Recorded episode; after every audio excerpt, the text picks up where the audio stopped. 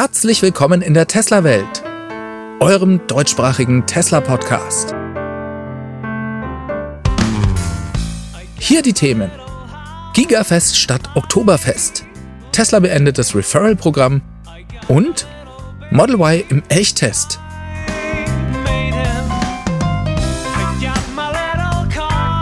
Mein Name ist David und dies ist die Folge 190.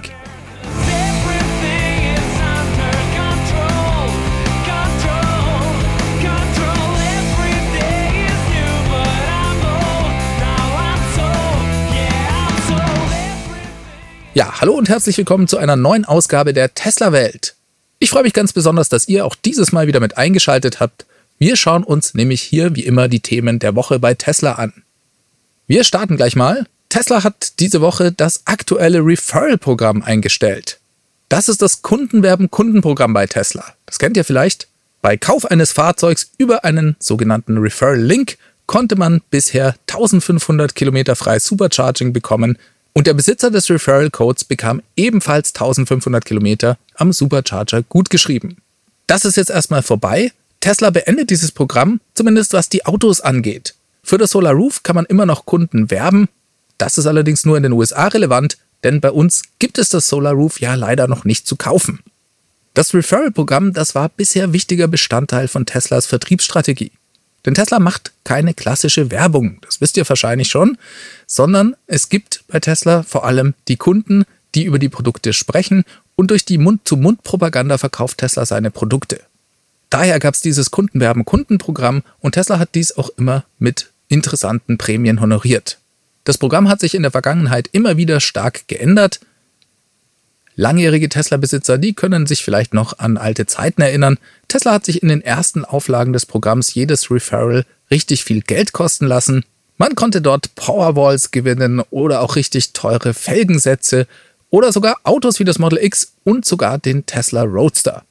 Nach Einführung des Model 3 stellte Tesla dies dann um und seitdem gibt es diese 1500 Freikilometer beziehungsweise aus Teslas Sicht ja eigentlich 3000 Freikilometer pro Fahrzeug. Jetzt ist auch das Geschichte. Seit dem 18. September kann man keine Autos mehr über Referral Links bestellen. Noch vorher bestellte Fahrzeuge lässt Tesla selbstverständlich zählen und auch bestehende Freikilometer bleiben euch erhalten. Ist das jetzt eine Riesenüberraschung? Eigentlich nicht. Ich habe euch ja bereits vorher ein paar Folgen erzählt, dass es hier Gerüchte gab, dass Tesla das Referral-Programm bald schon umstellen könnte.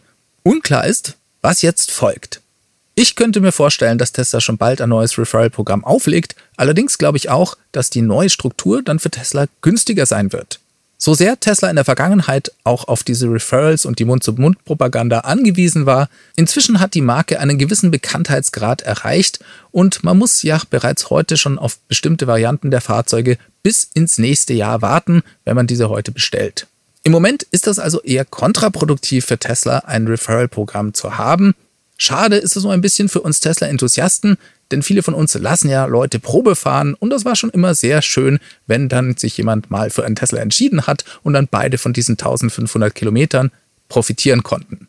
Ja, und an dieser Stelle darf ich mich auch ganz herzlich bei allen bedanken, die meinen Referral-Code benutzt haben. Vielen Dank dafür. Ich wünsche euch allen weiterhin eine gute Fahrt und viel Spaß mit euren Fahrzeugen. Wir wechseln mal das Thema. Dieses Jahr fällt die Wiesen mal wieder aus. Auch 2021 wird das Oktoberfest Opfer von Corona. Es gibt aber trotzdem was, worauf wir uns im Oktober freuen dürfen. Zwar nicht in Bayern, aber dafür in Brandenburg. Denn am 9. Oktober, da lädt Elon bzw. Tesla zum Gigafest ein. Jetzt fehlt uns eigentlich nur noch ein Pendant zu Ozapft ist.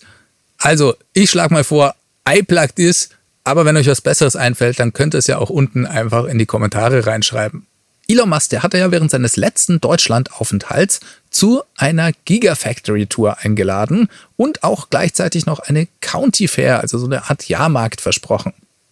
Das wird jetzt tatsächlich gemacht. Allerdings scheint man sich aufgrund der hohen Nachfrage dafür entschlossen zu haben, nur nachweisliche Berliner und Brandenburger einzuladen. Das ist natürlich schade, aber auf der anderen Seite verstehe ich das sehr gut, denn sonst würde Tesla vermutlich vollkommen überrannt werden. Es gibt für das Event eine Registrierungswebseite. Ich glaube, die ist auch von Tesla. So hundertprozentig konnte ich es leider nicht verifizieren. Ich habe Tesla eine Anfrage geschickt. Bis jetzt habe ich noch keine Antwort erhalten. Auf dieser authentisch wirkenden Registrierungsseite steht zumindest, dass Tesla am 9. Oktober seine Tore für Besucher öffnen wird. Es wird möglich sein, die Gigafactory anzuschauen, also eine Tour zu bekommen und mal hinter die Kulissen blicken zu können. Es soll aber auch ein Rahmenprogramm mit Ständen und so weiter geben. Das Model Y kann man Probe fahren und dann gibt es selbstverständlich auch noch Essen und Trinken. Auf der Webseite kann man sich bis zum 30.09. vorab registrieren. Das ist dann leider auch noch keine Garantie dafür, dass man Eintrittskarten bekommt, auch wenn man aus Brandenburg oder Berlin kommt. Und als Highlight hat sich dann auch noch Elon Musk höchstpersönlich für das Event angemeldet. Er hat auf Twitter bestätigt, dass er vor Ort sein wird. Ein spannendes Event also und ein echtes Highlight im Oktober. Dass Tesla bis zum 9. Oktober auch die finale Genehmigung für das Werk und damit die Möglichkeit bekommen wird, die Produktion gleichzeitig mit dem Event zu starten, das ist eher unwahrscheinlich. Allerdings hat Tesla in der Zwischenzeit auch nochmal weitere Vorabgenehmigungen für den Bau der Gigafactory bekommen. Diese umfassen sogar eine bis 15. November befristete Möglichkeit, Bauarbeiten rund um die Uhr, also 24 Stunden an sieben Tagen der Woche durchzuführen. Diese Nachricht, die kam über Tobi Lind auf Twitter und nachdem Tesla sich diesen 15. November selbst auserbeten hat, ist davon auszugehen, dass sie bis dahin auch weitgehend mit den Abschlussarbeiten fertig sein möchten. Ja, und dann geht es hoffentlich endlich los mit dem Model Y aus deutscher Produktion. Bis dahin liefert Tesla erstmal seinen Quartalsendspurt ab. Dazu gab es eine interessante Reaktion von Elon auf einen Tweet von cleantechnica.com. Die posteten eine Grafik des Anteils der elektrifizierten Antriebe in Deutschland im Monat August. Der betrug 28 Prozent inklusive der Plug-in-Hybride. 15 Prozent der Fahrzeuge waren bereits rein elektrisch. Und Elon, der antwortete darauf und schrieb einfach nur, der Monat September wird interessant. Wir warten das Ganze gespannt ab. So, dann kommen wir noch zu ein paar interessanten Tweets zum Thema FSD Beta Software. Da fragte jemand Elon auf Twitter, wann denn die FSD Beta Version endlich nach Norwegen kommen würde. Er hätte schon zweimal dafür bezahlt und Elon, der antwortete darauf und schrieb, was die Technologie angeht, könnte dies bereits in ein paar Monaten erfolgen. Allerdings wäre die Software danach aufgrund der regulatorischen Bestimmungen weiter eingeschränkt. Ja, und ich fand das interessant, dass Tesla hier sich schon in ein paar Monaten die FSD-Beta-Software nach Europa bringen sieht, denn es war ja erstmal nachvollziehbar, dass sie aufgrund der Komplexität damit ausschließlich in den USA angefangen haben. In der Zwischenzeit sind aber auch schon erste Videos aus Kanada aufgetaucht von Beta-Usern, die die FSD 10 bereits haben. Tesla scheint also bereits seine Fühler auch ins Ausland auszustrecken, was die Weiterentwicklung der FSD Beta-Software angeht. Denn auch wenn die Grundaufgabenstellung in jedem Land gleich ist, also bau keinen Unfall, dann ist es doch so, dass die länderspezifischen Eigenschaften erstmal noch angepasst werden müssen und auch das erfordert einen nicht unerheblichen Aufwand auf Seiten Teslas. Cool zu sehen, dass Tesla hier, was die Entwicklung angeht, einen Zeitplan fährt, der eher in Monaten rechnet als in Jahren. Die regulatorische Seite, die steht selbstverständlich dann nochmal auf einem ganz anderen Blatt. Ja, und dann gab es noch ein paar interessante Tweets von Elon bezüglich des FSD Download Buttons. Der heißt jetzt eher FSD Request Button. Als Käufer des FSD-Pakets kann man in Zukunft die FSD Beta Software dann damit anfragen. Das soll definitiv ab der Version 10.1 kommen. Für diese ist ein Release nächsten Freitag, den 24.09. vorgesehen. Allerdings behält Tesla es sich vor, die Fahreigenschaften und Fahrgewohnheiten eines jeden Antragstellers dann nochmal sieben Tage explizit zu prüfen, bevor sie die Software zum Download freigeben. Elon schrieb dazu, bei Benutzung des Beta-Anfrage-Buttons bitten wir um die Erlaubnis, das Fahrverhalten mit dem Tesla-Versicherungsrechner zu bewerten. Wenn das Fahrverhalten sieben Tage lang gut ist, wird der Beta-Zugang gewährt. Ja, der Tesla-Versicherungsrechner, was ist das? Das ist ein Tool, das Tesla in den USA einsetzt, um die Versicherungsprämien der Nutzer festzulegen, wenn diese ihr Fahrzeug über Tesla versichern möchten. Denn auch da hängt der Preis der Versicherung vom Fahrverhalten des Nutzers ab. Ja, und jemand anderes, der kommentierte diesen Tweet und schrieb, haha, also, um nicht mehr fahren zu müssen, muss man ein guter Fahrer sein oder wie? Und Elon, der antwortete, zu diesem Zeitpunkt ironischerweise ja. Die FSD-Beta-Software, die erscheint manchmal so gut zu sein, dass manche Leute denken, dass Wachsamkeit nicht mehr notwendig ist. Aber das ist sie. Wir werden jeden Beta-Nutzer aus dem System ausschließen, der nicht sehr vorsichtig damit umgeht. 2000 Beta-Nutzer arbeiten seit fast einem Jahr unfallfrei und das muss auch so bleiben. Zitat Ende. Ja, und da bin ich voll bei Elon. Auch wenn sich manche Benutzer beschweren und sagen, ich habe für FSD als Paket bezahlt, ich möchte jetzt auch die Beta-Software haben. Das sehe ich ein bisschen anders, denn wer sich FSD gekauft hat, der hat eine Wette auf die Zukunft abgeschlossen. Er ist in finanzielle Vorleistung gegangen, um irgendwann einmal ein Softwarepaket von Tesla zu bekommen, das autonomes Fahren ermöglicht. Und das dann vermutlich zu diesem Zeitpunkt für einen viel teureren Preis angeboten wird. Man hat sich aber nicht das Recht erkauft, Zugang zu einer Beta-Version der FSD-Software zu bekommen. Das muss man schon unterscheiden. Tesla befindet sich in einer ganz kritischen Phase und es ist wichtig sicherzustellen, dass erste Nutzer nicht zu locker mit dem System umgehen. Tesla macht ja hier eigentlich was total Krasses. Sie lassen ein noch lernendes System mit vielen Macken und Fehlern auf eine breitere Öffentlichkeit los. Im Vertrauen darauf, dass die Leute damit vernünftig und verantwortungsvoll umgehen. Das kann ja eigentlich nur schiefgehen, oder? Naja, zumindest ging es schon mal für ein Jahr lang gut. Tesla muss ja also einerseits weiter ausreichend aufklären, was sie ja auch tun. Das sieht man, glaube ich, an dem einen Jahr unfallfrei mit 2000 Nutzern. Andererseits reicht das nicht aus. Sie müssen noch viel mehr tun, denn mit der Ausweitung auf eine größere Nutzergruppe steigt auch das Risiko, dass es unvorsichtige Leute gibt oder Leute, die einfach zu viel Vertrauen auf das System setzen. Und Tesla sichert sich mit der Überwachung des Fahrstils, so gut es eben geht, dagegen ab. Und das ist auch richtig so. Laut Elon wird das System aber auch Hinweise geben, wie man als sicherer Fahrer eingestuft werden kann. Den Nutzern wird also nicht einfach ein Ergebnis präsentiert und gesagt, ihr könnt nicht Auto fahren und deswegen kriegt ihr keinen Zugang zur Software, sondern man hat die Chance, sich zu verbessern und auch damit dann zugelassen zu werden. Ein großes Abenteuer und ich wünsche Tesla, dass sie da weiter erfolgreich sind und hoffentlich noch ganz lange unfallfrei bleiben. So, und auch wenn wir hier in der Tesla-Welt sind, kommen wir diese Woche nicht umhin, dem Team von SpaceX und der Inspiration 4 Crew zu gratulieren, denn die haben eine super Leistung abgeliefert.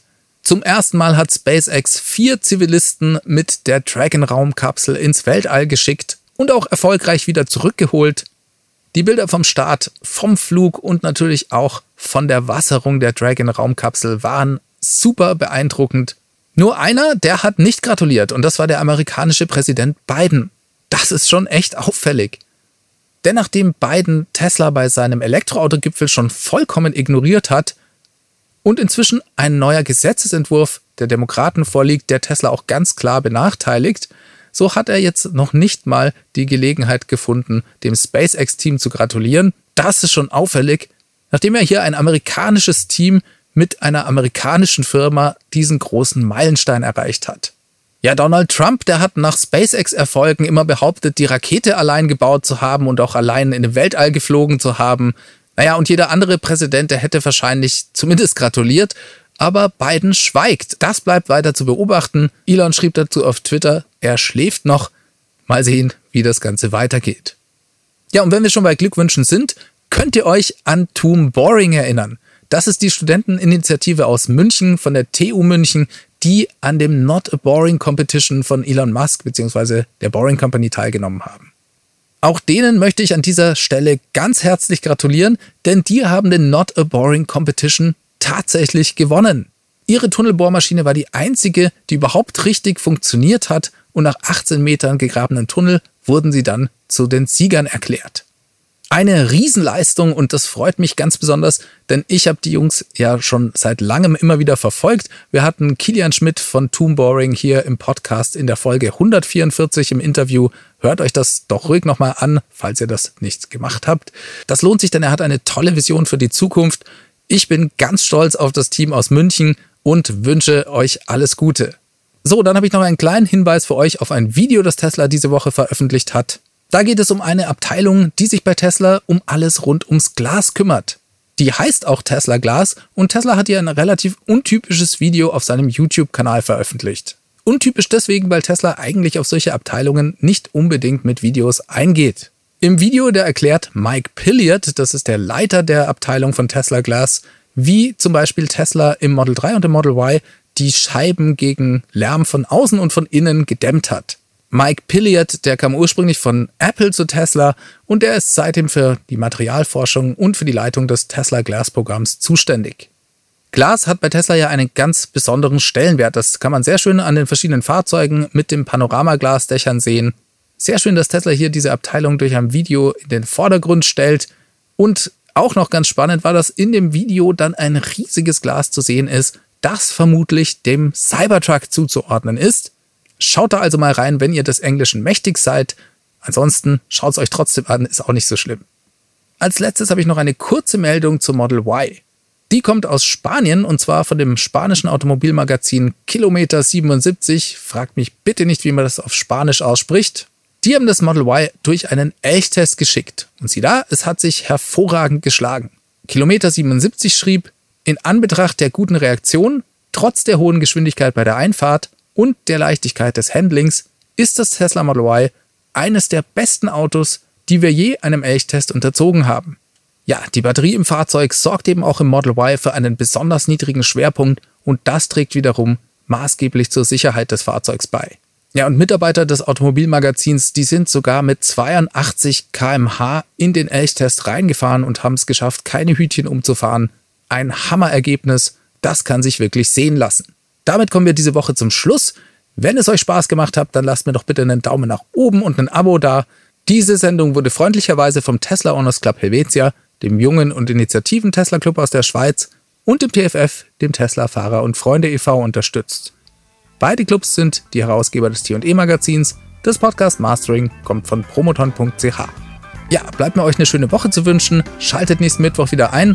Macht es ganz gut. Bis zum nächsten Mal. Ciao, ciao.